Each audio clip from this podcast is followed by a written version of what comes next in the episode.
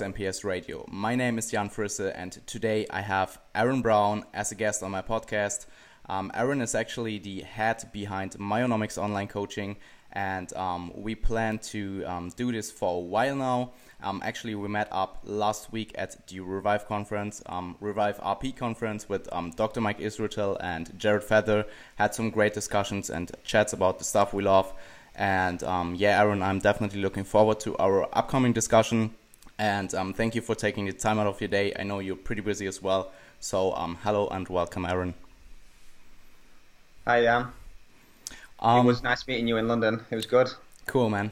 Um, yeah, actually, um, I definitely enjoyed our chats. And um, before we actually start, I think um, a few people will probably know you from your Instagram um, prim- primarily. So, um, do you want to introduce yourself quite uh, like a bit? sure. Yeah. Um, it's quite funny. It's a bit of a running joke that I don't really like post much about myself on yeah. my Instagram. So yeah, not many people know much about me. But um, so currently, um, balancing a few things. Online coach. I won't say educator. Trying to give some information out. Trying to spread some of the good shit. Um, is it okay if I swear? By the way, sorry. Absolutely. Do that. Don't worry, um, man. Mike was on a yeah. podcast before. Yeah, yeah. Um, I'm a personal trainer in person as well in a commercial gym. Cool. Um, and I'm also a student. So I'm a student at university. Um, currently doing sports rehabilitation, uh, bachelor's undergrad, and I've also just um, signed up for Mac Nutrition Uni as well. So uh, that's basically what's going on right now. Um, how I got into it, it's a bit unusual. Um, I'm like, I think, like most online coaches and most people into this sort of thing, I'm like quite a typical type A personality. Like, if I get into something, like I get into it. I don't just like yeah. flirt with it, sort of thing. Yeah. Hmm. Um, so originally, so when I was so initial start to exercise and healthy eating and all this sort of thing was I was quite overweight as a teen. Um, lost a lot of weight quite quickly, and then realised I did it in the wrong way and had to get into exercise and to, to normal eating to try and sustain it. So I entered the gym, made all the mistakes, learned from the mistakes, and here we are. Um, I sort of I've been to university before. I have never really had direction until I found um, exercise and nutrition and stuff like that, and, and a direction that I want to go with my career. I initially went to university to do architecture. Do you know what architecture is? Uh, Probably not, man. So architecture is like the the design of buildings. So I'd be like uh, architect. Yeah, yeah, I got yeah, you. Yeah, so like an architect. So I, okay. I, initially went to uni to do that because because it sounded like a good idea, um, not okay. necessarily because it was what I wanted to do. Um, I ended up being there for a year, left, had years in like random jobs, um, and then decided to do my personal training qualification. First job, I got personal training. Sorry, I got a job as a personal trainer as soon as I qualified did that for a year, year and a half. Decided I need to further my education um, to push my career on. Then I applied for uni, and then further along again, decided that I wanted to be able to help more people. I felt like I had a lot to say and a lot to. I felt like decently educated enough to help people, so I decided to jump online, provide some information, and then coach people online. And we're we're at the present day. Cool, man. Absolutely, um, fantastic story, and uh, I think a lot of people actually find themselves in stuff that they don't really want to do. And um, as you said, you're kind of like the guy who's going all in on like your passion, your um, stuff that you love. And I'm definitely the same. Like I just can't half as a few things. I just I'm kind of like um, I'm usually like kind of right now. I'm thinking about either going all in with training and or like training or nutrition, and it's kind of hard for me. Um, we were can we can probably um, discuss that later on. Um, today's topic will be maintenance phases. Um, but, but before before we actually dive into that, I'm I would be interested in your biggest influences in your career as an online coach, because um, I think we have quite some overlap, and maybe that's interesting for some people who wants to do um, their own career in yeah, kind of like the field of niche or like kind of like the small niche in the fitness industry of like evidence based um, practice. So yeah, like when I first got into to exercise and training and stuff, I sort of it was you just you think you can do it yourself. So I just went into the gym, did whatever, and then I realized after a certain period of time that it just like nothing happens, like nothing happens anymore. So I sort of like everyone does, jumped on YouTube, YouTube fitness. So like I don't know if you remember like Elliot Hulse, all yeah, these absolutely. old YouTubers, Scott Herman, like um, yeah. Um, I'm trying to think of Scooby. Do you remember Scooby? Yeah, yeah, Scooby. Like all these guys. That was yeah. the sort of thing I followed, and it was, and it was stuff where a lot of the stuff they talk about it on like a really really superficial level it sort of makes sense so you can say like oh yeah that sounds all right especially if you're uneducated at mm. the time you do these things and you realize nothing really happening nothing really works and i remember i, have to give credit to, to steve hall. Um, i remember I, saw i think i saw it multiple times. You know when you're in a youtube video and you see down the side the mm. suggestions and there's steve hall steve hall like a few times and i was like this guy's coming up. So i clicked on it and i, I, I can't remember what podcast it was. It was one with mike um, israetel and I was just like, whoa, this is serious. Like, so I just from there I just watched every single podcast they ever did, and and and I think Steve for introducing Mike is a big influence, as well as being a coach mm. and who he is as a person and how he deals with himself. I very much like to. I, I just like the way he does things. Very honest, very open, very objective. Uh, very good purveyor of information. And then Mike is just, is is, Mike. Um, very edu- very very obviously very well um, educated, mm. but he comes across so well. He, he educates yeah. others in such a an effective manner, whereas mm. some people don't do it as well. Even those that uh, are as educated as Mike don't come across anywhere near as well. So the, the point doesn't come across as well. So I think they're the early, well, they're the they're the, the earliest evidence based influences definitely. Mm. And then from there, the usual like I, I like a lot of Lyle's stuff, um, Eric Helms, um, yeah. and three all three DMJ, mm. Alan Aragon, uh, more recently, James Krieger, like yeah, absolutely, really big influence yeah. recently. Like he's he's he's he's blowing up. Like um, we went, I went to the the Mac Nutrition conference with him, and he was he was really good. He come across really well. Really passionate person. You can tell he's really. Mm. He's really into like educating people, and he really cares about the, the topic. You can tell just by the way he talks, so it's it's really mm. good. And I think that motivates you to, to continue to do what you do because sometimes you feel like there's all these these these famous Instagram people and these famous fitness people in the industry, and no names being named, and they, they, their interests are, are all internal. And I think there has to be a level of that, but I think you have to care about people if you want to educate mm. them. And I think you see these people that really care about people and really like Mike. Mike would never like like laugh at someone for asking a silly question. He'd understand where they're coming from. Do you know I mean? And the same with James and all these other people. Yeah. And, and, trying to be that person is something that I, I want to sort of just push that, that forward, that, that message forward. So I'd say they're my influences, like Mike and Mike and Steve, early influences, and then more recently James. I like a lot of Lyle, like I said, Alan, Martin MacDonald, Jacob Schepis. I like a lot of Jacob's stuff. Jacob's yeah, a great absolutely. coach. He's got a lot. He's yeah. got so practical. Um, yeah, yeah. Experience. Like mm. some of the mm. stuff he says, I'm just like, whoa, that's so simple. Like yeah. he just had such a long time to think about things that he just he just got a really good structure going. So all those people are, have been really influential. Um, yeah, absolutely. I can definitely relate to a lot of people uh, that you just named as well. Um, I think for me it was kind of like um, I kind of got into the SBS Academy pretty early in my career and actually um, decided like a few months in that I want to. I initially just started it out of interest because uh, Eric Helms was there, uh, was there, and at the point I was really into Eric Helms and um, actually 3DMJ stuff. Like just I remember the pyramids came out like three months prior and I was just like completely hyped to actually learn from him. and um, from there, and you kind of like I decided to go into online coaching, and for me it was kind of like an unusual way because I didn't do uh, normal PT in the beginning.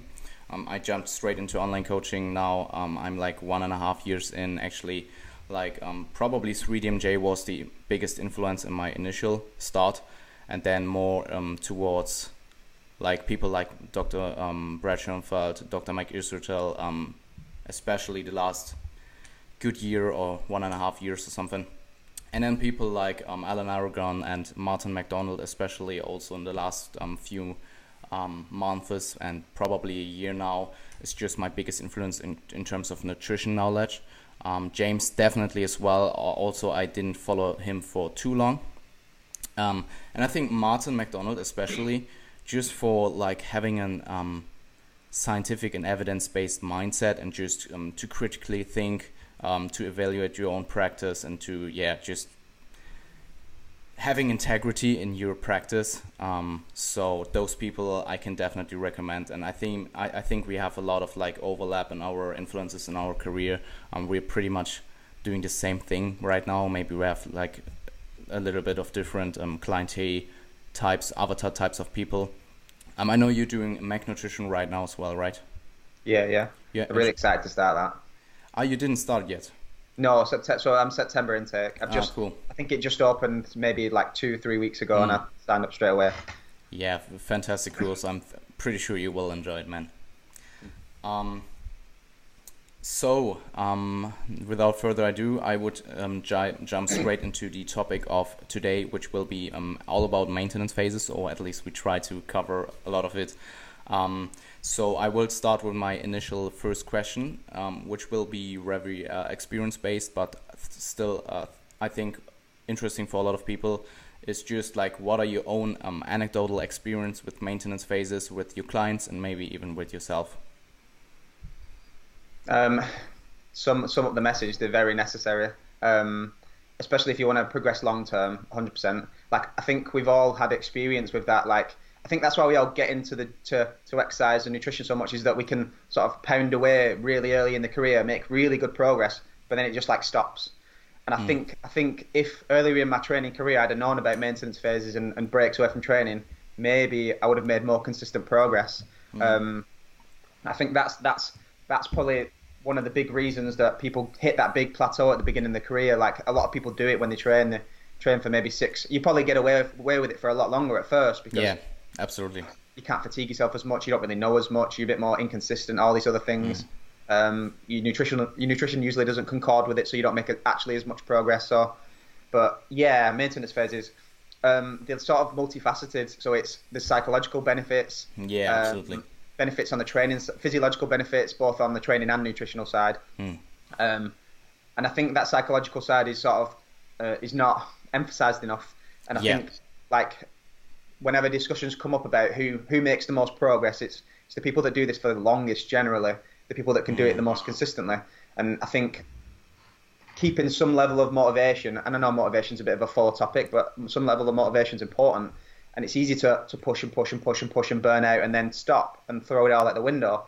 But if you use these periods where you sort of um, like push, push, push, and then just before you're about to burn out, you stop, come back down, and then re- sort of get this like undulating fashion of like being able to push yourself and push yourself and push yourself, and then it sort of comes up and up and up and up like that. Um, I see it way too often. People start training, and and it, it doesn't last that long um, because I think I think Mike sort of used the term before these like Napoleonic plans, like they they're going to take over the world or they're going to be IFBB bodybuilder in six months. Like it's it's funny.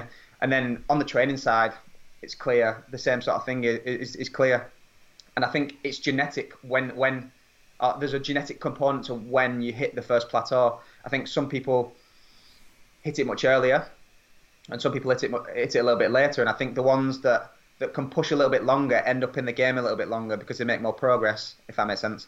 A lot of people uh, see themselves as the like non-responders and all these other things, mm. and and yeah, I, I, just think I think they're absolutely invaluable. Um, yeah, hundred percent.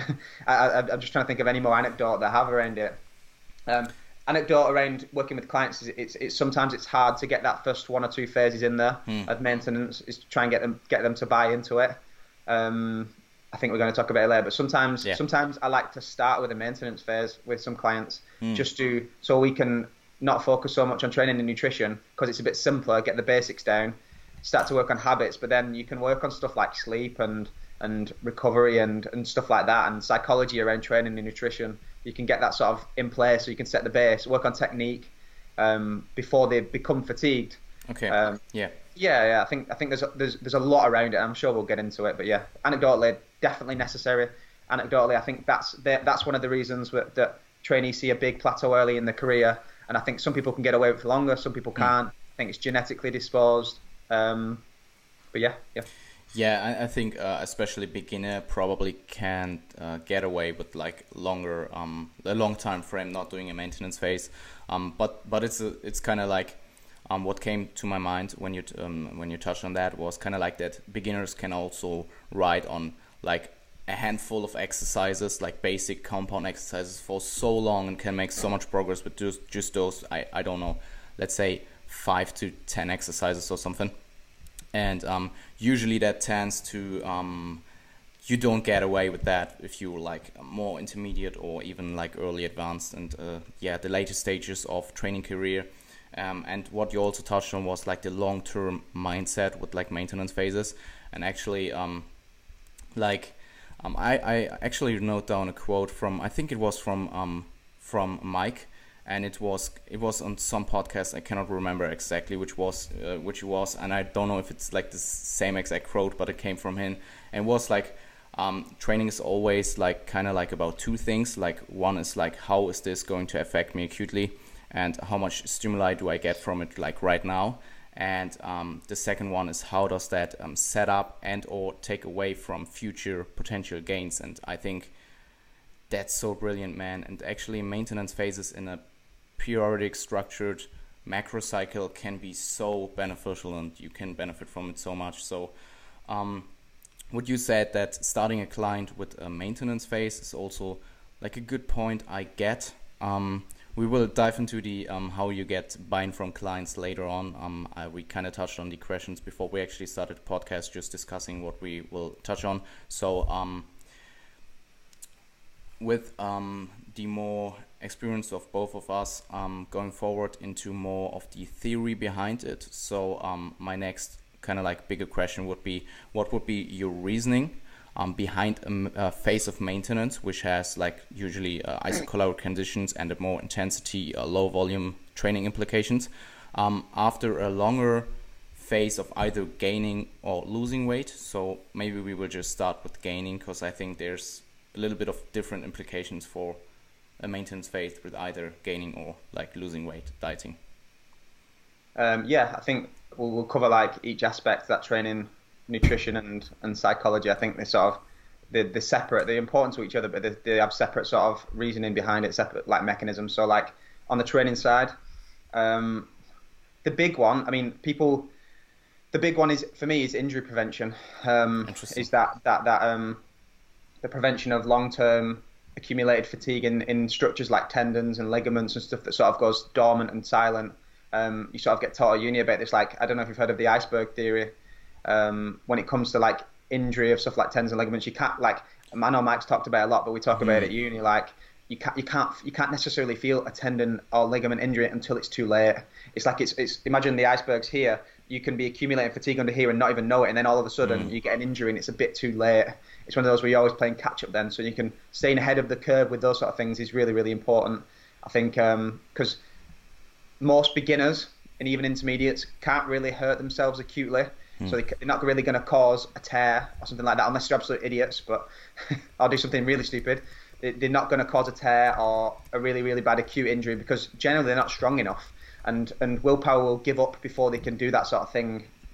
Um, I mean, it can be an issue with, with more advanced individuals who are really strong and really big. And I know Jared and Mike talked about it with stuff like implications of stuff like like more pauses when they squat and stuff like that, and yeah. taking stuff like that out yeah. of the, um, the equation. But um, for beginners, intermediates, it's not a massive issue. But chronic injury is a big issue, um, especially when early in your career when motivation is super high. Like mm. you can just bang, bang, bang, bang, bang away and, and not even not even feel a thing, and then all of a sudden you get an injury, and then at that sort of stage in your career, you don't really have the smarts unless you have a coach to, to back off a little bit and understand how to use exercise variation and understand how understand that you can that it's not just about getting better or getting worse. There is maintenance. There's, there is there are other states if that makes sense, and you don't really yeah. understand that. So on the injury prevention side, that that that's a big one on the training side. Um, and then there's the the whole the, the whole theory of like anabolic resistance or mm. anabolic like the the resistance to more adaptation.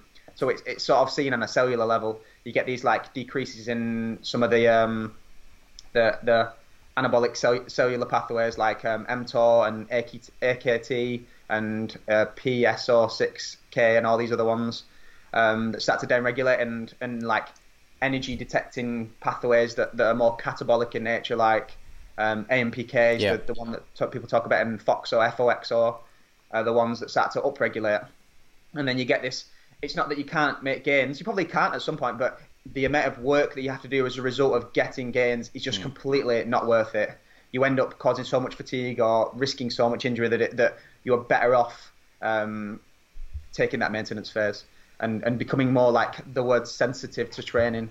And I think it just means that you need like a lower lower stimulus or a lower lower amount of work and a lower amount of training stress to get the same stimulus. And I think long term that's just beneficial. It's just like that, that up, up, up, then down, then up, up, up, up, down. It's that sort of fashion that you go with it. You usually have to start a bit higher than you were before and finish a bit higher, but you you can still come down here and you've got all this room to play with. Hmm. And I think I think long term it doesn't. There's no net negative because of maintenance. People think of if they aren't going forward, they're going backwards. Like I say, maintenance isn't going backwards. It's it's it's, it's staying still. Yeah. It's like it's like trying to climb Mount Everest. You don't climb halfway and then make base camp and then start walking back down. You stay there and then you go back up. Do you know what I mean? Yeah. It's, Good you point. don't like you don't regress Mm. as long as you un- understand how to structure it. Um, yeah, you don't regress. And then so on the nutritional side, um, so it depends what the what the phase is. Um, so when it's fat loss, uh, a lot of the it's it's hormonally hormonally regulated why we do it, but a lot of it affects psychology around hunger and fatigue and um, just like I think the word like food focus, they call it like food focus, Mm. stuff that sort of thing, like diet fatigue. It reduces that sort of thing. When it comes to massing, um, it depends. If you don't get too fat in body weight, there's this talk, there's, there's this sort of talk of becoming more sensitive to insulin and all these other things, and I, I don't know about that. If you're not getting too fat, I think getting too high in body fat is the issue when it comes to Yeah. becoming more resistant resistant to insulin and stuff like that. But I think again, it's it's it's psychology around it. There's a certain t- point, time point that you don't want to eat any more food. Like it's not exciting anymore, especially if you're doing this sort of approach that Mike's, oh, Broderick, not Broderick's not popularized, but has become more to the forefront. Broderick Chavez around higher carbohydrate amounts, hmm. lower fat amounts, like minimal fat amounts hmm. for that, like for the benefits of, of anti-catabolism of insulin and all these other things and promoting glycogen repletion and maybe elevating protein synthesis through that and, and just allowing training to be more effective. And I, I think people say like you become insulin resistant from having carbohydrates for too long and if you're not getting too fat, I don't know about that. Um, but, but I think there could be something. Yeah, there could be something there. Maybe I, I'm not too sure. I'm not that well versed in that sort of Hmm. aspect. But but again, yeah, it's around psychology. But I think a lot of the um, maintenance phase when it comes to nutrition is around set points or settling points. So around making sure that you. So the theory of settling point is that your body weight or your your fat weight is is sort of settles around like a thermostat like level. So imagine the thermostat's at 30, 30 degrees. Yeah. It gets 35 outside, your thermostat goes to 25, and then it balances out the internal temperature. And it's the same with thing with body fat. If you're trying to push it too high, things change. If you you hunger gets suppressed, activity gets increased, um, uh, fat storage gets elevated, stuff like that, um, to bring you. Oh, sorry, it gets decreased, and it tries to bring you to this like back to this maintenance point. I think long-term periods of maintenance can sort of help to to to solidify set points, especially around muscle gain. It seems like muscle gain, like in in I think in in everyone actually in everyone or when it comes to new muscle gain anyway maintenance phases can help to solidify any muscle gain that's been made before hmm. fat loss phases or mini cuts and again it hmm. depends on what phasic structure you use I mean you can use a maintenance phase between fat loss phases and that may be more around the psychology of dieting so like Yeah. some food focus allowing you to go further and stuff like that. But if it's in between changing phases, I hmm. think it's a lot around the settling point. So if you're going from mass to fat loss or fat loss to mass, it's around the settling point. But if it's usually you wouldn't do a, a maintenance phase between masses, other, unle- you'd probably go with more a mini cut depending on the person. Um, but I guess you could do. I don't know. Maybe if you had a holiday or something like that, or there was just a reason it was forced upon you, or maybe to reduce a little bit of like the um, training-related adaptations that resist further adaptations, you could use it, or injury or something. You would pro- probably be more around the psychology and reduction of fatigue. But yeah, a lot of the times when it's changing phase, it's around settling points, and when it's when you're doing going back to the same phase, it's a lot around psychology, um, and then just psychology in general. Like maintenance phases allow you to like get life out the way, get back to, to reality, focus on other things, and it and it re it rejigs that motivation to come back and, and push yourself because. Ever, I mean, anyone that's been through a maintenance phase, it, it, it, it's not the best. It's not very exciting. Yeah. Like I do check-ins with clients, and I'm like, what do I say? Do I how do I make this check-in exciting for them? and it's not very exciting. They're like, I'm like, it's like five minutes of a video and I'm done. Um, because, but that's the way it is, and that just gets you motivated to either continue to lose fat or gain muscle mass. It, uh, it gets you ready to go again. I think there's a there's a, a psychological drive away from repeating whatever you are doing currently when it's been repeated to an extreme that we sort of do um, for a long period of time. So if you're trying to lose body fat for 16 weeks, your body's like, I don't want to do this anymore. Like, Yeah. mo- like psychology is massively linked to this, like adaptive resistance. I think both ways. So um, so yeah, I think it helps to reset on the psychological side. Um, and I think that's pretty much it. Like psychology covered, nutritional. there's probably other elements, but the main ones that I see that are beneficial and are relevant to like our level and maybe beginners and the people that I work with are, are them around them sort of things and them sort of mechanisms. Dude, yeah, it's kind of funny how I noted everything you just said down, so I don't um, forget. If you forgot something, I would I, I can touch on the points, but just you just like told me like told us everything. So um, maybe um, I would touch on like um, the first point you actually made, which was um, injury management, and I think like especially if you, as you said, get get more advanced, um, it's it's it's becoming probably more important because you also don't really know what your passive structures are doing. I mean, you you kind of um, I I mean you get some inflammations maybe, and you will feel it, but you um, if you never never ever really take a break from training, especially if you don't, I mean deloads for me, a maintenance phase is kind of like the deload of a macro cycle, um, and that's probably a good prevention for future injuries. And as you said, like the people that progress the most are probably in their mid 30s, maybe even early 40s, or maybe even higher. Man, there are natural pro bodybuilders out there who are like 50, um, 50 or even um, older. So I think that's a huge point.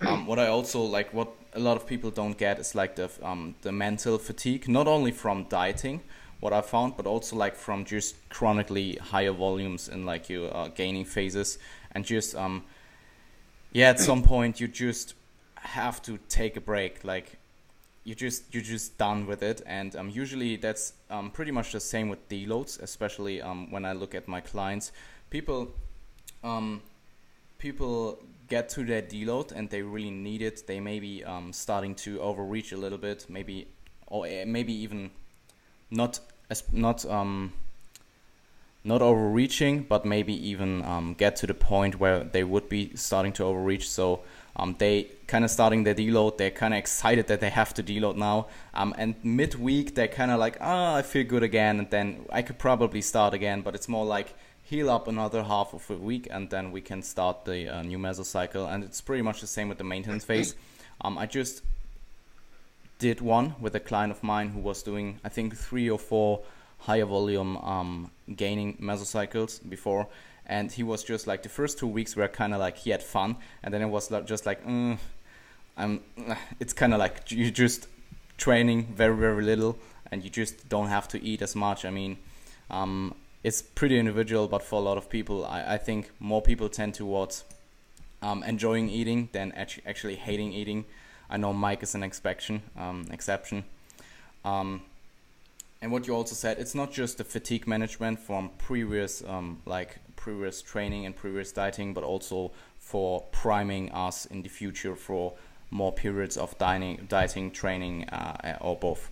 So um,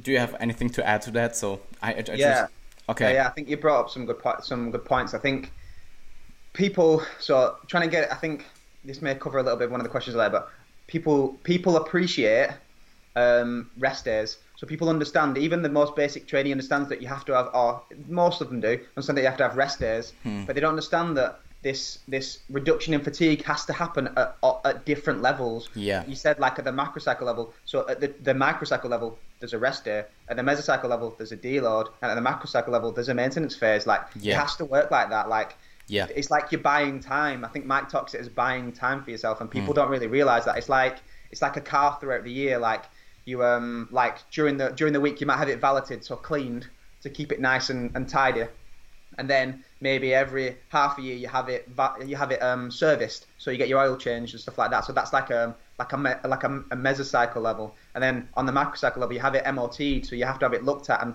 fully serviced and make sure it's road ready. And then mm. you go again. You don't run your car until it breaks down. You look after it on each stage. It's the same with your body. You don't run your body until it breaks. Oh, people do. yeah. People shouldn't run the body until it yeah. breaks down. Absolutely. Like it's it's it's it's super important. And the and the point about people feel good like halfway through a deload. It's, it's understanding that we're not trying to just fix one or two things. Yeah. Like psychology switches quite quickly. Mm. Like you can have three days off and feel great. It's the same with maintenance phases. One week in, you're ready to go. Like mentally, you're ready to go.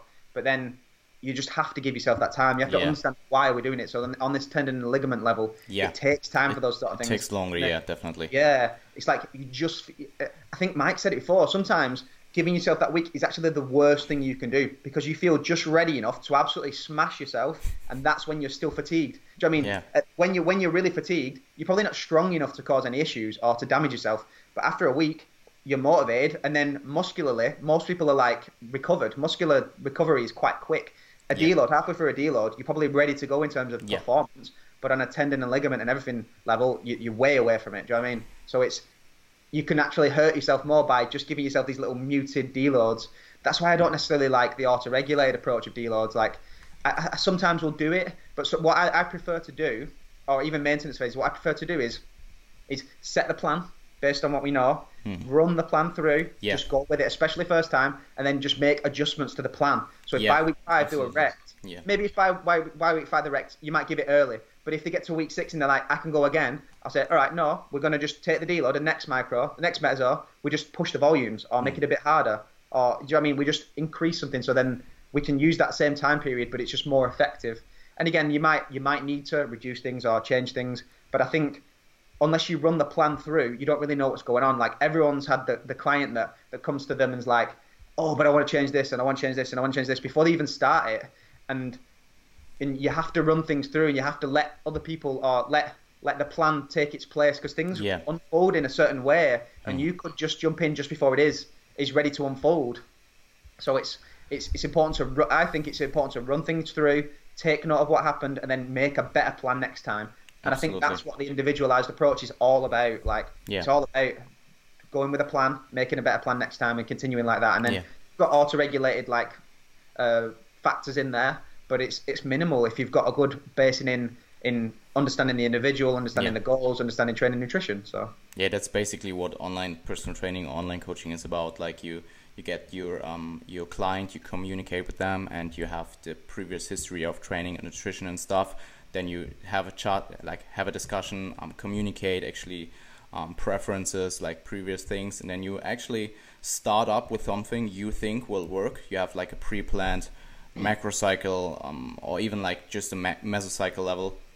Um, and then you actually start to run the thing and then auto regulate and actually make adjustments or if it works then maybe even not. But um, a lot of the time online personal training or in general practice and online coaching gets better over time the more you um, get to know your clients and um, what actually how they react to your coaching and um, a lot of the time communication will also get better throughout the process. So um, i think um, steve had like a great slide i actually posted yesterday on my instagram. Um, it was the slide of uh, their presentation where they had like the two circles and they were overlapping and the one side was like communication and the other was like data. Because online coaching is like hugely uh, based on data actually. Um, and you have this overlap, and that is kind of like successful coaching, and that's that will uh, equalize to like your or the client's individual um, moving optimal. Because um, I think like the optimal approach um, is kind of like very very very individual. Like um, there's probably another there's probably a different uh, optimal approach for you than to, for me so um, you touched on so many points, man. I have to remember like, um, yeah, what you said that um, on a maintenance phase, probably um, things like um, your um, muscle um, muscle damage um, recovery, or even like um, nutrient um, replenishment and nervous fatigue, if there is any. I mean, we don't. Uh, I, I don't know if you read the article of Menno's. CNS one. Yeah, yeah, yeah, the CNS one. Um, the CNS. But, yeah, yeah. um, but those types of fatigue actually kind of tend to um, recover quicker.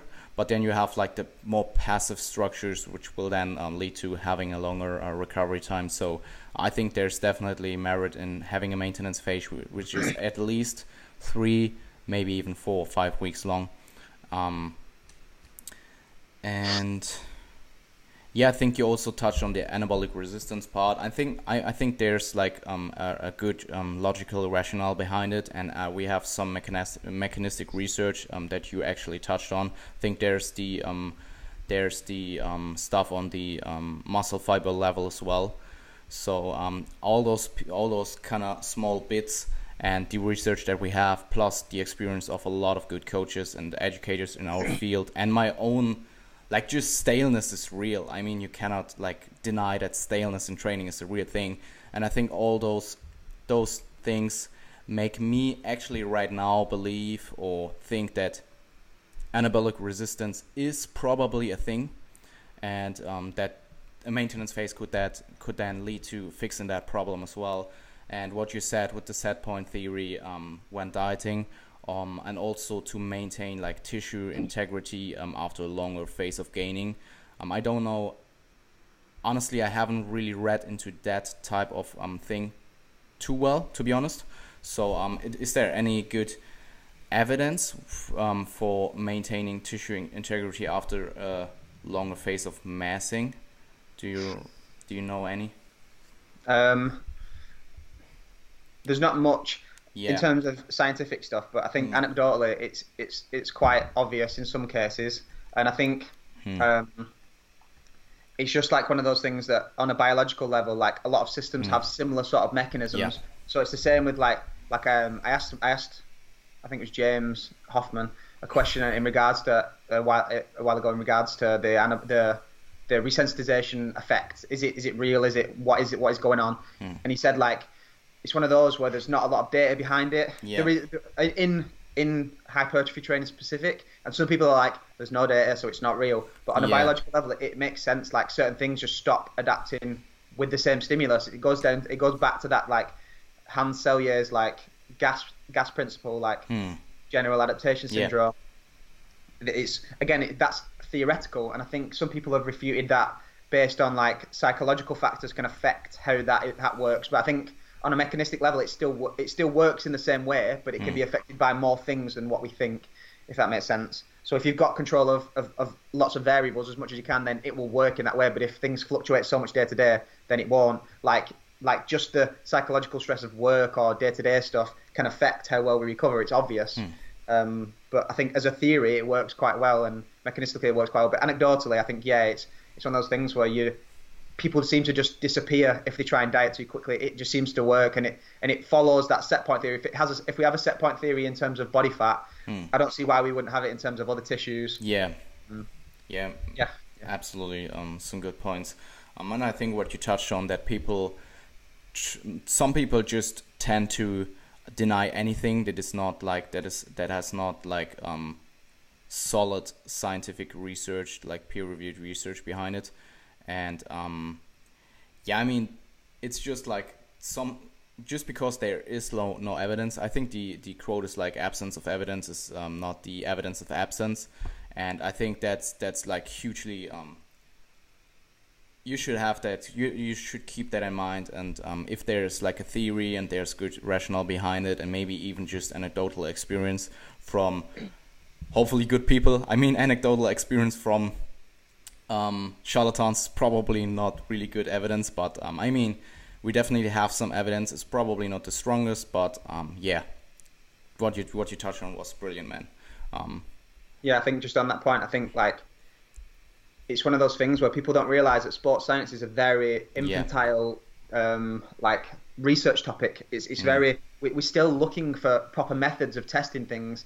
And I think sometimes when people say like we don't have data, we're not going to have data. Like 50 years into like oh that that conclusive data 50 years into a subject title hmm. like there needs to be deeper thinking on a deeper level and using mechanistic data has to be important and then yeah. test it that's I think people don't realize that's what evidence-based fitness is. It's not science-based. It's the convergence of yeah. science and anecdote and all these mm. other things. We have to use that. That's why that's why people like Eric Helms and Mike Israetel are so smart because they can think on a deeper level mm. to, to what what does this mean for, for real life application um, I think sometimes Absolutely. when you like the whole, I think when people talk about, I think the, the one of the best topics in regards to this is periodization and hypertrophy. People say like, oh, it doesn't matter this to this, and like one, all the studies are either in untrained subjects or they're very short term in nature. But like, I think I think one of the reasons, going back to our point on individuals being able to make more progress for longer early in the career, is because they mix things up so often. Yeah.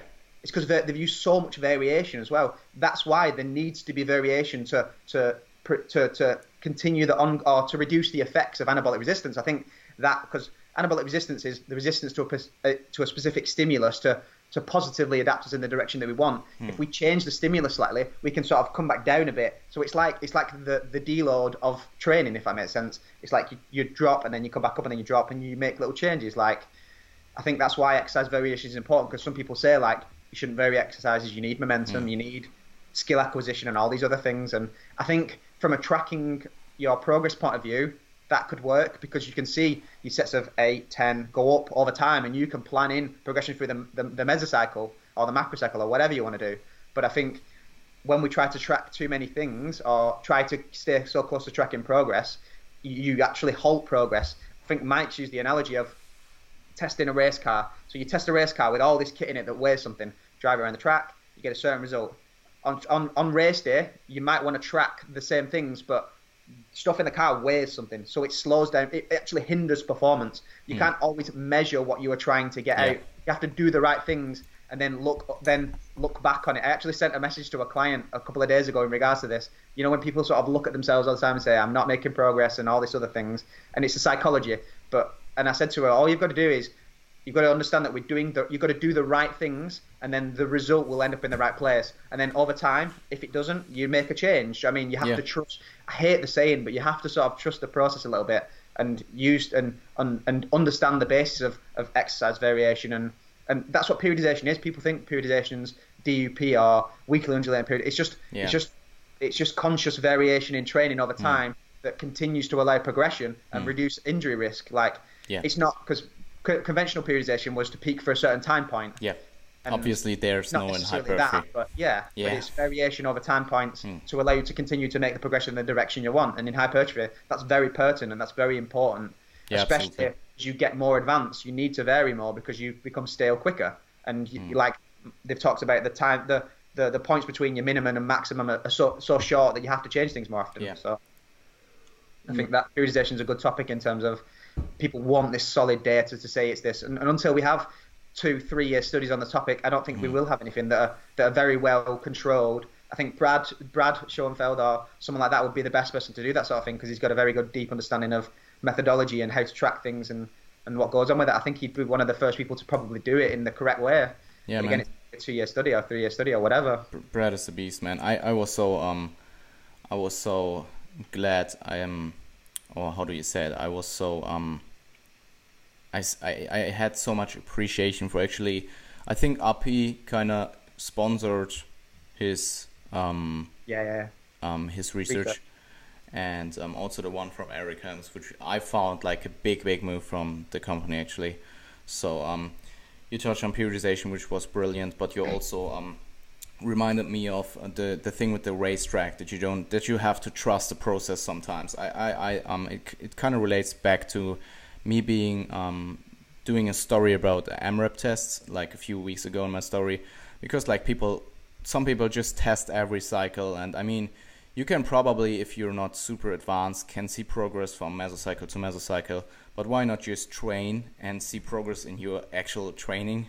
Um, because like people tend to test and you can just train in that time like you, you lose recovery capacities or just training time in general if you test all the time so um, there's, for me at least, no real good rationale to test, at least not every mesocycle, maybe more on a macrocycle level.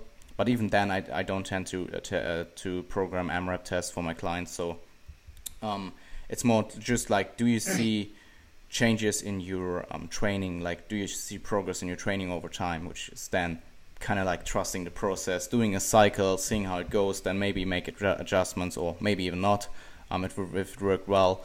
Um, and yeah, man, you, you touched on so many points. I, I kind of try to remember and I just write, write down a lot of things, but um, I think those were brilliant points. And um, we probably have to move forward, man. We're just like 40 minutes in or something. And I have like a few questions left for you. So, um, when do you tend to program a phase of maintenance in an overall macro cycle and how often do you do it typically? I mean, we just touched on all the theories, so maybe we can just dive into practical application for a while now, like just programming practical applications. Yeah, um, again, it depends. I like to program yeah. it in advance. Like, like I like to like I like when I take on a new client, I like to have a long term plan set out like that we follow softly, and mm. if things need to change, they change. Like uh, it's just to give them an idea of the structure of things. Like we need to go up and come down and do this thing, and this is the the pattern that it follows. Um, but like I say, for for beginners, you could probably go 20 weeks, maybe. Do you know I mean? It depends. Sometimes it's not beneficial to go that long though. Sometimes saving it in the tank is better off, and I think over time mm. it can be beneficial. So like 12 to 16 weeks, depending how long your mesocycles are, um, depending on what your goal is. Mass gain, you could probably go a little longer because calories can push continue to push up throughout the phase, and that helps to reduce a little bit of the fatigue and resistance that goes on. Maybe, um, so maybe that can you can go a bit longer, maybe like more like 16 to 20 weeks. Um, depending on the individual, more advanced will have to be shorter for sure because they accrue fatigue a lot quicker. They're a lot stronger. They have to work with higher volumes at the minimal level and they go up to high volumes at the top level, so they're pushing themselves hard. Um, and they've probably got they've probably already got years of fatigue built up within tendons yeah. and ligaments and stuff like that. So they mm. might have injury as um as a repercussion. So they don't have as far to go. So it doesn't make sense. So like back to the concept of like Mike's um, volume landmarks, it doesn't make sense when someone's someone's MEV and MRV are this close. How long are you going to be able to do that for? Do you know I mean the the principle of progressive overload means that sorry dictates that things have to get harder and and where do you go? Like if someone's got this much, you can start here and here and here and here and here and go all the way up. You've got like four or five mesocycles worth of progression, but if it's like that, you maybe got like three. I don't know something like mm. that. Hmm. If you want to functionally overreach, it depends. And if you want to use lots of excess variation, you can probably push it a little bit further. Yeah. But maybe like three mesocycles for an for an advanced individual for massing, maybe four to five for a more beginner, and then anything mm. in between for an intermediate. Um, and again, when I say mesocycle, it, it, I think depending on the the level of advancement, it just auto regulates itself. So a newer individual can go for maybe six weeks. I think we discussed it before, and that just sort of ends up being a bit of a longer week period, but the same amount of mesocycles. Yeah. And a newer individual, uh, sorry, a more advanced may even do like a three or four to one. Yeah. Um, and then it, just ends up being shorter week wise. Um, fat loss. Um, can I just touch on the the mass gain real quick? Um, what you just said, I think um, we're pretty much the same for programming. Um, programming them, uh, like kind of our implications. And what you touched on, like kind of like the mesocycle length was brilliant, and also like how many mesocycles. I think there's some. I think everything from like let's say three to five, maybe for beginners even more mesocycles um, would be a good idea. I, I think like the average every six six month on average would be a good time point for doing a maintenance phase. Um, on average for an average intermediate, I would say. Um, advanced probably need them more often. Beginners can probably get away with longer, um, except if you just do a mini cut because like mm. um, the way I tend to program for mini cuts right now is more like with lower volumes, and you actually kind of get a little bit kind of like the training side from an um, from a maintenance phase as well. Not as well done like with a maintenance phase, but it's still a pretty good. Um, it has some um, of the benefits of the maintenance phase as well, just not as strong. So you can probably push your um, gaining um, a little bit further from macrocycle to macrocycle from macrocycle to macrocycle. Um, so if you mini cut, you can just extend your mass, and um, yeah, what you said in just don't push it too hard in the beginning as a beginner was also brilliant because I think like even with the because people tend to criticize Mike for uh, actually using his MRV concept and telling people that it's kind of like shooting guns. Uh, what they what do they say? It's kind of like shooting ducks with shotguns or something. And yeah. actually, um, yeah, I s- definitely see a point in not pushing a beginner too high. Actually, not just in the mm. volume landmarks, but also just from a um, macrocycle massing structure. So you would probably go a little bit more conservative and um, I mean, as a beginner, you make so much progress anyway. So maybe be a bit on the conservative side, and then um, push them for so they can push for more in the long term. Yeah, I think in defense of Mike a little bit, I think he advocates not pushing to MRV for beginners. Yeah, and I think like when I said they've got this big window, I think you end up going like maybe three quarters of the way and then just doing a maintenance phase anyway to sort of save some in the tank, and then you just start a bit higher and you mm. push and push, and then by the time you're pushing to an MRV, you're in intermediate by then, if that makes sense, or you're, yeah. you're more intermediate. So then then you can push to an MRV because you have the technical ability and the recovery, the the appreciation of recovery modalities and stuff like that. and your nutrition usually concords with it by then, as long as you've got a good coach.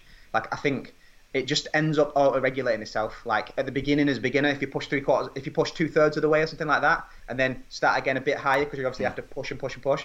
By the time you end up getting to an MRV within like a like a macro cycle consistently, then you're probably an you're probably going to be an intermediate or an early intermediate. Mm. And I think it ends up just just ends up being that way. And it it's funny like how things just work out like that. And I think sometimes it's credit to the deep level of thinking of some of these people that talk about this stuff. Yeah. Like they've clearly considered that, and it's and it just it just happens to fall in certain ways. I mean, it doesn't happen, but the, it, it it feels like it. When I think of, it, I think Jesus, yeah, like it just falls that way. Like it makes so much sense, and it makes it gives you such structure.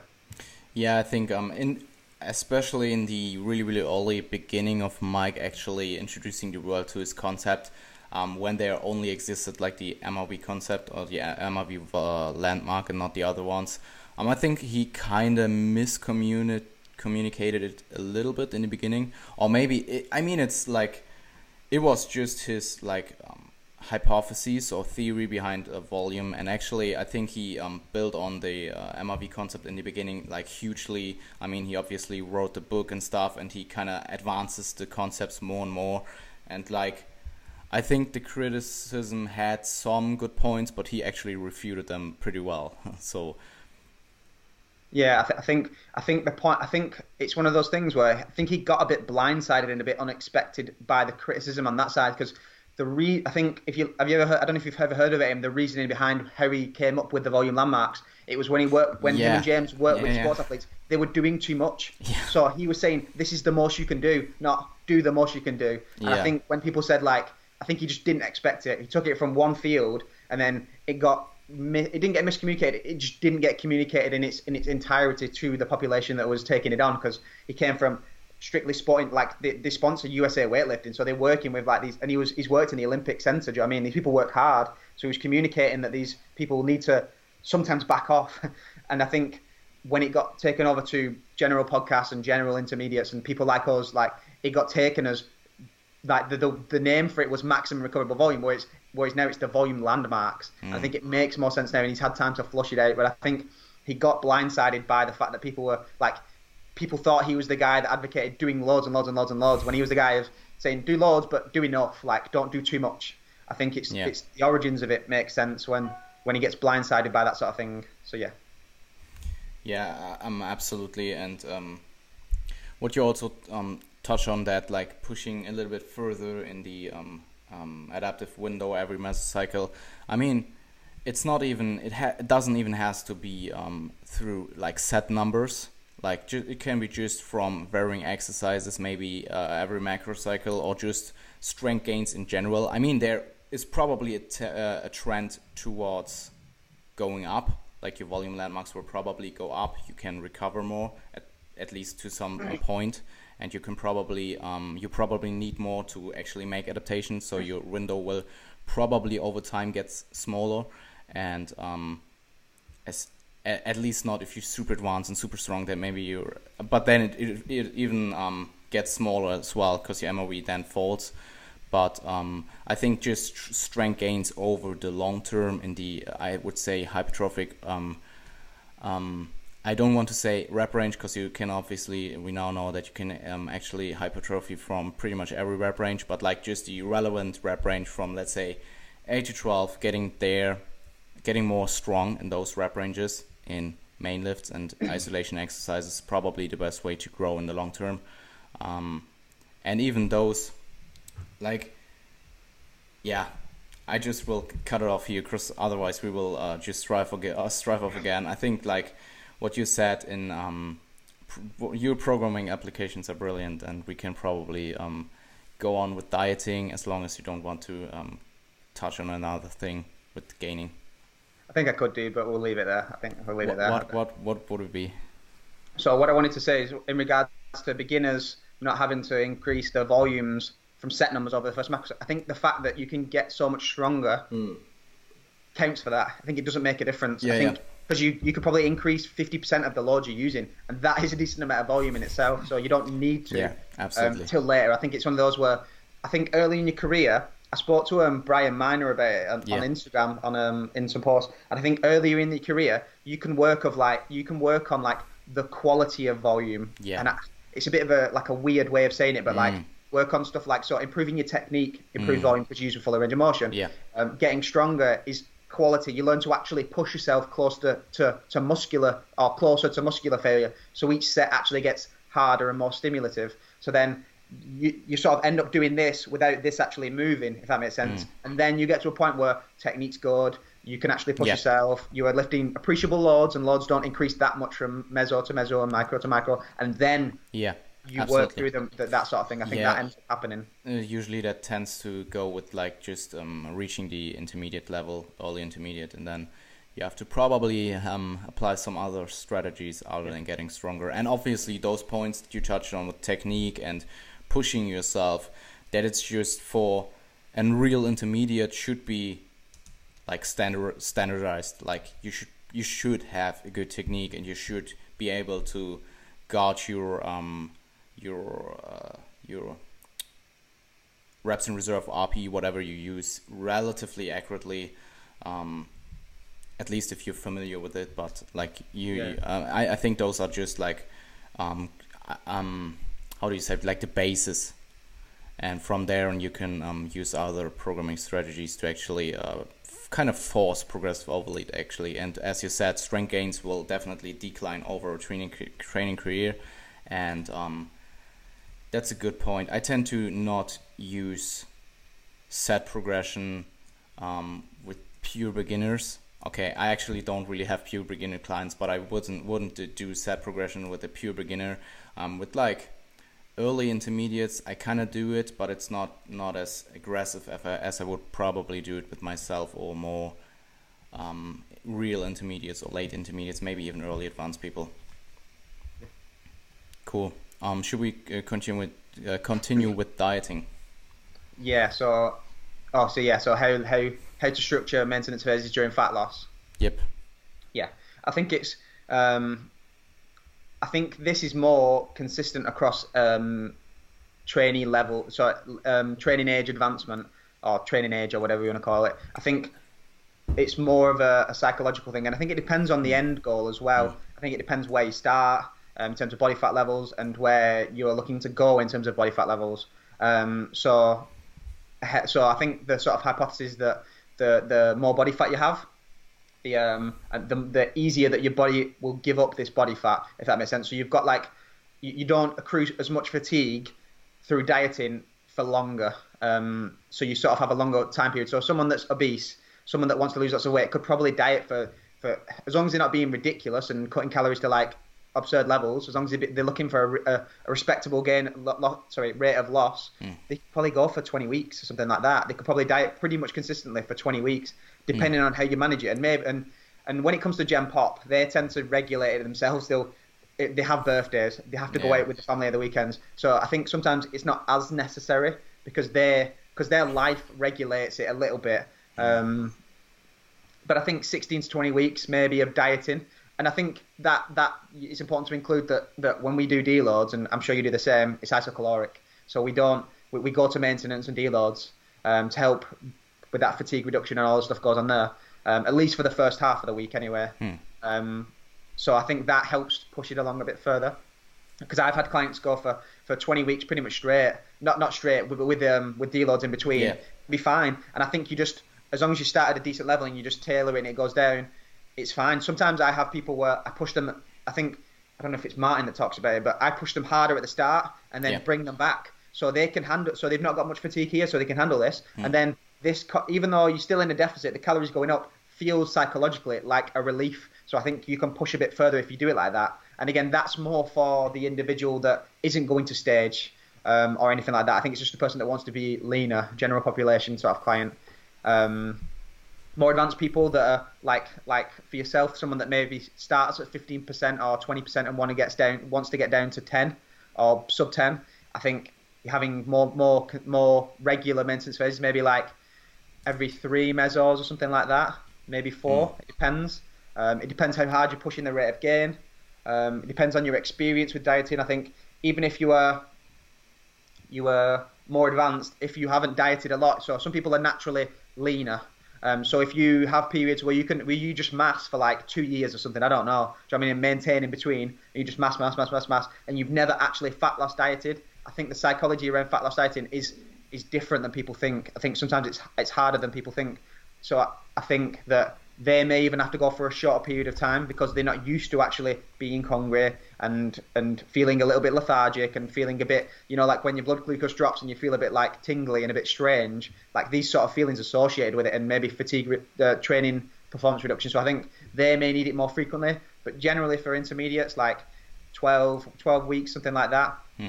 depending on the rate of loss because they're usually leaner. So back to the hypothesis on higher body fats um, allow more body fat loss per weight loss the leaner you get, the more likely your body is to give up muscle tissue.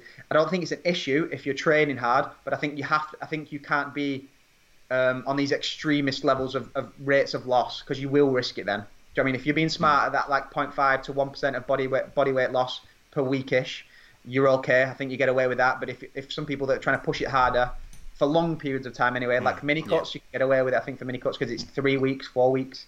Um, but when it's longer periods, I think you have to be a bit smarter about it and you have to take more regular um, maintenance phases.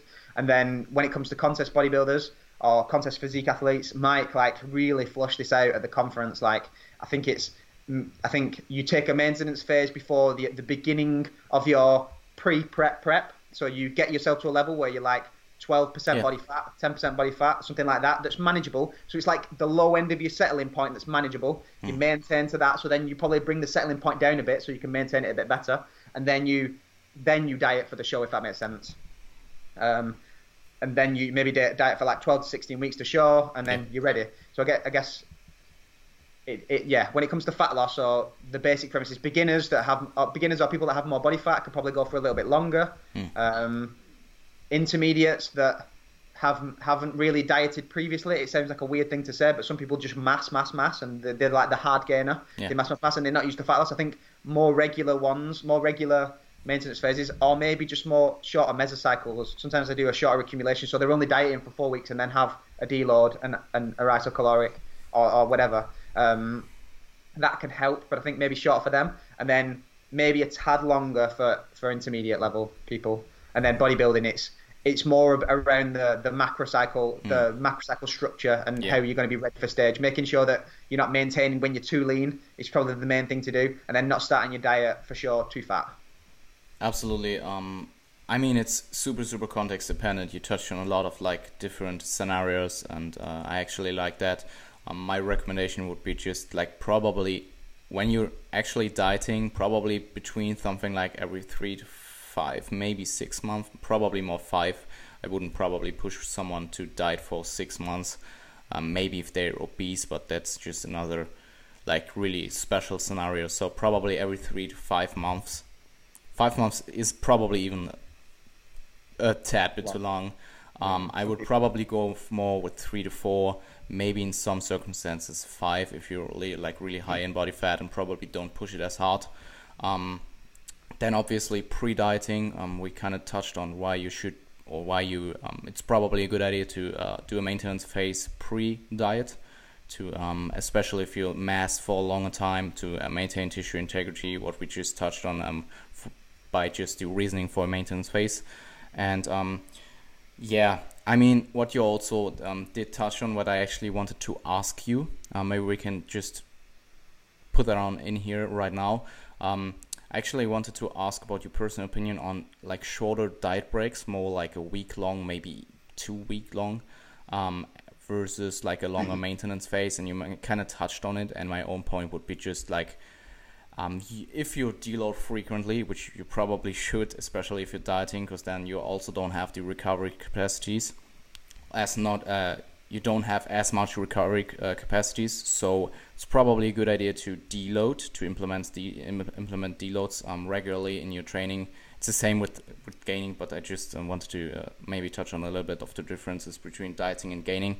And then if you deload and you um, look at your nutrition on the deload anyways it's probably isocaloric or you it's probably a good idea to be isocaloric so you have like a diet break anyways every i would say four to maybe seven weeks or something, um, depending on how your mesocycle is. and then if you then do like a maintenance phase every three to four months, you have probably the best of both worlds. And um, I mean, we obviously know that, or not obviously, but we probably know that like um, diet breaks are good for managing diet adaptations, but probably a week, lo- a month long diet break, which is the maintenance phase, is probably even better. And um, yeah, I think, yeah, that was just what. Do you have anything to to add on there? Yeah, yeah, yeah. It was, it was a really good point. I think like the using deloads at isocaloric levels sort of puts it into the plan already. There's already a diet break there, and I think, like you said, the the people talk about three day refeeds, and yeah. the, the, the benefits last pretty much as long as the period lasts. And then week, a week maybe is just long enough to have some sort of residual effect going into the next block. Um, but I think diet breaks, I think they've been, I think they're important. I think they're useful, but I think they're more of an auto-regulated way of, of dealing with mishaps. So if someone has so if someone comes to me, checks in the weekend, is like, oh my god, next week I'm not going to be able to go to the gym. Um, my sleep's going to be terrible. I'm working. Then maybe I'll put in a diet break. So I think it, it's a more auto-regulated way of adding in some fatigue reduction when it's needed. And I think if you if because because like, when we're working with general pop people, life happens. You know I mean, like work comes up, um, the kids get sick, or something happens. They have to go away on holiday. I think I think you should plan, try and plan that in as much as you can. So getting as much information off the client around when are your holidays, when are you going to be breaking away, when are you not going to be able to train, stuff like that is important because then you can build it into the plan and maybe deload during that week or whatever. But I think oh, diet breaks are good, uh, I mean, even refeeds are good yeah. auto-regulated ways yeah. of just giving them a bit of respite sometimes from dieting. I like. I know it's a lot of people say it, but I like refeeds with ladies. Ladies tend to deal, and it depends on the person, but refeeds t- tend to work for people that don't like the consistent restriction. So they yeah. like to feel like they're working hard and then having the weekend and then working hard and having the weekend. And it's not physiological; it's psychological completely. Like mm. there's nothing beneficial beyond that weekend. But some people like that, so yeah. sometimes I'll use it for that. That'll be one of the, the probably the only reason I'd use a refeed, other than something came up and they had two days and I maybe do do my refeed and then drop calories for a couple of days or something like that. Or I may just let them carry on. It depends on the person and the extremity of the goal. But um, but yeah, diet breaks for me are more auto-regulated periods outside of deloads. I'd say I just use them when they're needed, and something comes up and, and that's that's not expected. Oh man, so many points that I actually want to touch on. Um, so what you said um, with uh, refeeds, I definitely agree. Um, I tend to program them highly context dependent, so more for like mental um, reasonings or uh, physio- psychological reasonings. Um, so ju- they just have a break maybe one or two times a week. Then you obviously have to uh, lower the um, low days to have the same deficit. But um, so I don't think there's as much, if any, uh, physiological re- um, benefits for them. Especially if you do like a two, one or two day refeed, maybe three. Mm, we kind of don't know. Um, so what I do with refeeds is kind of auto regulate them as well. Um, I, for example, I also do that in mini, in mini cuts. Um, in minicuts, I tend to not program any refeeds, but if there's any live scenario or what you just said, um, life happens, um, I tend to just auto-regulate them, let them do like a spontaneous refeed. Um, and what I mean, it's the same with the maintenance phase. Sometimes you um, you have your pre-plan and um, you have your pre-planned maintenance phase maybe every five or six months and then you um, maybe life happens or they want to travel or do some stuff that uh, requires them to not train as much or not have the like the nutrition so strictly. And then you just program in the maintenance phase. They can get away with like a lot less training actually to just maintain their uh, tissues and stuff. So um, I think that would be another I think you touched on it, but that will be another reading for a maintenance phase. And it's the same with um, with deloads. I tend to pre-plan them, and I think there's definitely good reasonings for that. For that, like definitely good um, points. But if the client is feeling really, really, really well and they want to push it another week, and I think they can do it, maybe there's some uh, component of auto-regulation in there as well. I think we tend to do the same thing in um, regards to that.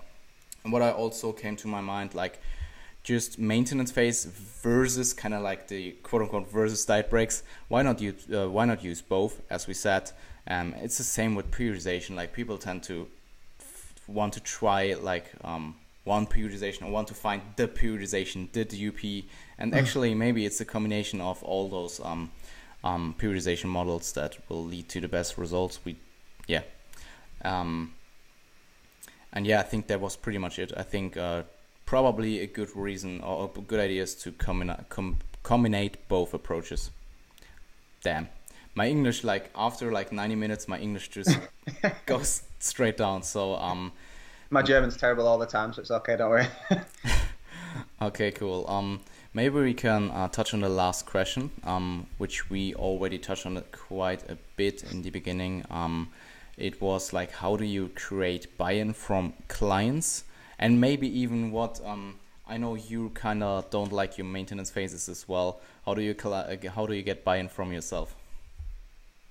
This is this is a tough one. Um, I think having I think the weekend with with um, the Revive Stronger conference, Mike touched on like the whole real talk thing, and I like posted about it. I like reposted on Absolutely. Instagram, and I think sometimes that's just yeah. just just be honest with yourself. You've got to think of if it, it depends on the person. So sometimes, so for someone that wants the best results, you have to be like a machine. So you, you have to separate emotional response from from um, objective responses to what needs to go on. So yeah. people people get a disparity sometimes. People think that that doing the most is the best thing, if that makes sense. So they don't understand that being a machine doesn't mean that you do the most. Being a machine means that you, you rest and repair when you need to, so that you can perform your best when you are going back into performance.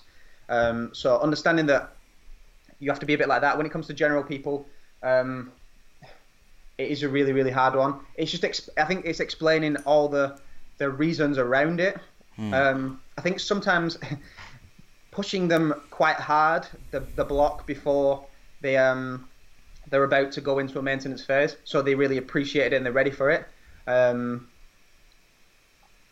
yeah, man, it, it's different with every person. I sort of I tend to just ch- like bob and change from different things. I think the real talk is a is a thing. Try not to mm. sugarcoat it. Don't call it a different name or don't say it's like I, I, like how Steve calls it a primer, and I understand it. But I think sometimes you just got to say like, this is how it is. Like, and and understand. If you have, I think I think what's most important is that you've already created buy-in as a coach by them. So you've mm, yeah. listened to them. You've given them what they wanted. You've responded to their to their objections. I mean, you've given you've been on time with stuff. You've you've never shirked your responsibilities. If you've been a good hmm. coach mm. for the first six months, I think people generally just believe that they need it and believe your trust you, yeah.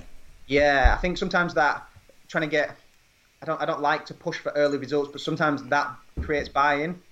Sometimes you can use that sort of a, that sort of method. It's hard when it comes to massing. You can't really push early results, otherwise people just get too fat. Hmm. Um, if you push massing too hard, um, I think it's just giving them what they want for the period of time before it. So getting them their results is the most important thing. If you can get them the results that they want, um, and explaining it ahead of time. So when I when I get a new client, I'll sit down with the long term planner out. So I've got like a long term planner that shows what we do and explain what's going to happen, why it's going to happen, what they're going to feel like, what they're going to see. So all expectations are on the table as early as possible. Hmm. Be real with it. Be honest. Tell them the shit side of it. Tell them that they're going to feel a bit soft. They're going to be a bit flat. Training's not going to be very excited. They're probably going to be a little bit less motivated to train at first. They're going to feel like it's harder to stick to eating and nutrition, and that's sort of part of the point. Um, and and get them to to be fully ready for everything. Nothing surprises them. Nothing jumps out on them that they don't expect tell them that they expect to see some measurements going up a little bit if they're tracking yeah. measurements. The weight will fluctuate up a little bit. Tell them that it's glycogen and all these other things.